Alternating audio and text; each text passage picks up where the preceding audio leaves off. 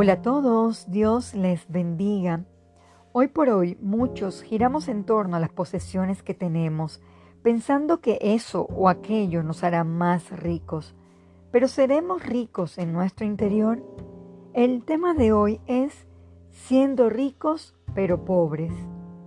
Acompáñeme a 1 de Timoteo 6 del 17 al 18. A los ricos de este siglo manda que no sean altivos, ni pongan la esperanza en las riquezas, las cuales son inciertas, sino en el Dios vivo, que nos da todas las cosas en abundancia para que las disfrutemos. Que hagan bien, que sean ricos en buenas obras, dadivosos, generosos. Cuidadito con las riquezas, el dinero y lo material, ya que nos puede llevar a codicias necias, dañosas y nos puede llevar a la tentación. Vayamos a 1 de Timoteo 6 del 9 al 10.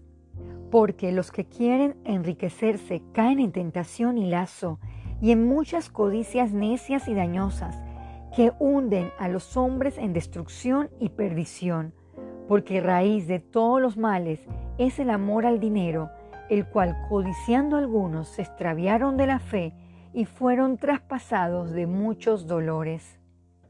En mi caminar he visto muchas personas lindas por dentro y sin muchos recursos económicos, pero he visto muchas más que tienen todo, pero dentro de ellas son vidas vacías y con mucha altivez.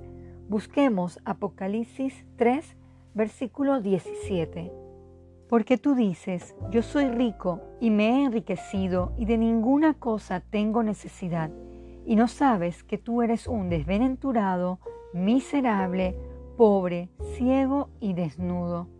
Si somos ricos o tenemos un respaldo financiero, pero le damos la espalda a Dios o a alguna persona con necesidad, somos pobres por la dureza de nuestro corazón. Si el amor al dinero y la codicia nos ha cegado, somos desventurados y miserables.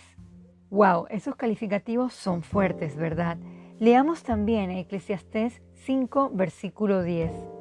El que ama el dinero no se saciará de dinero, y el que ama el mucho tener no sacará fruto. También esto es vanidad. Querido oyente, olvídese de estar preocupado por aumentar sus cuentas bancarias. Enfóquese en hacer crecer su espíritu con la palabra de Dios. Así, Dios añadirá a su vida lo que es necesario para ser feliz.